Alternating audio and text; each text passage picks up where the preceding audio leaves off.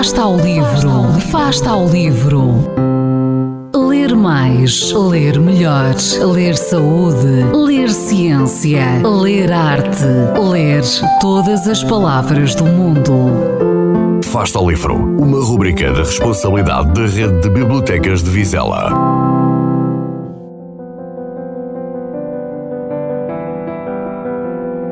Olá, boa tarde. Eu sou o Helder Estou aqui para vos falar de, de um livro, na iniciativa Faste ao Livro, uh, da Biblioteca Municipal de Vizela, a quem desde já agradeço o convite para este desafio. Uh, de entre inúmeras hipóteses, vou falar-vos de um livro lido recentemente, Maria Moisés, de Camilo Castelo Branco, numa belíssima edição da, Centro de Estudos da Casa de Camilo e da Câmara Municipal de Vila Nova de Famalicão. Uh, esta novela foi escrita entre 1876 e 77, quando foi publicada a primeira vez, e um, a sua narrativa passa-se em Ribeira de Pena, onde Camilo Castelo Branco viveu entre 1841 e 1843 uh, e onde existe uma da, das suas casas-museus, a Casa de Friume, que pode ser visitada, uh, embora neste momento ainda não, por causa da, da situação que vivemos. Um, e demonstra-nos como, passados 30 anos, o autor tinha uma memória fantástica daqueles daqueles lugares. Uh, é curiosa a alusão a, a uma Ilha dos Amores, no Rio Tâmega, quando nós aqui em Vizela também temos a nossa Ilha dos Amores.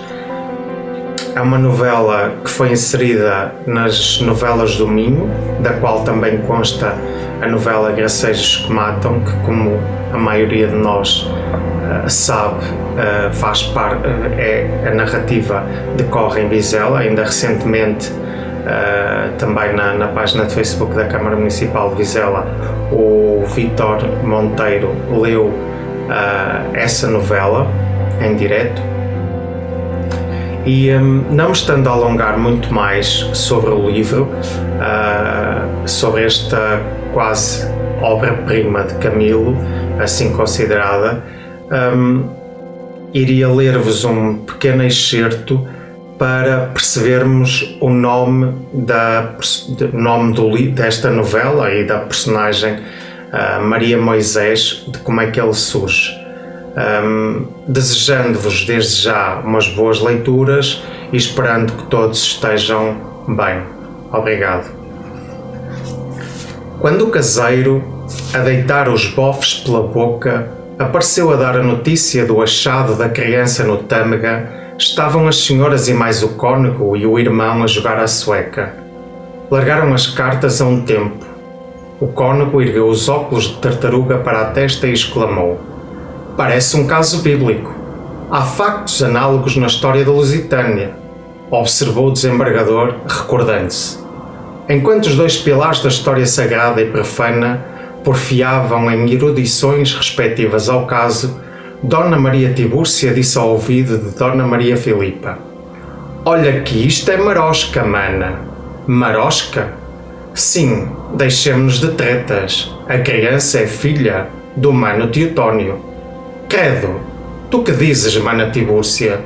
O mano doutor não mandava atirar ao rio a criança isso sei eu, mas arranjava esta comédia com o caseiro. O Bragadas vem ensaiado por ele e talvez pelo cônego. O caseiro seu alegre pensar que Deus lhe olharia pelos seus pequenos em paga de ele acudir àquela criança que depois de batizada, se morresse, já teria asas que a levassem até ao paraíso. Ele não era teólogo, nem conhecia o limbo como há dela chamar-se? perguntou o cônego. Maria, já se vê, respondeu Dona Tibúrcia. A mana é Maria. Bem sei, minha senhora, mas há de acrescentar-se-lhe um sobrenome indicativo da circunstância em que foi encontrada, num berço sob o rio. Muito bem sabe o senhor desembargador o que a Bíblia refere. O ímpio faraó mandara matar as crianças do sexo, do sexo masculino, dizendo: Lancei no rio todo o que nascer macho, e não reserveis senão as fêmeas. Sim, conveio o desembargador, vai o cônego contar-nos o caso de Moisés. Justamente, Moisés foi achado no rio e vinha à flor da corrente, deitado num berço. Parecia-me, portanto, que a menina se chamasse Maria Moisés, em, em comemoração de tão estranho sucesso.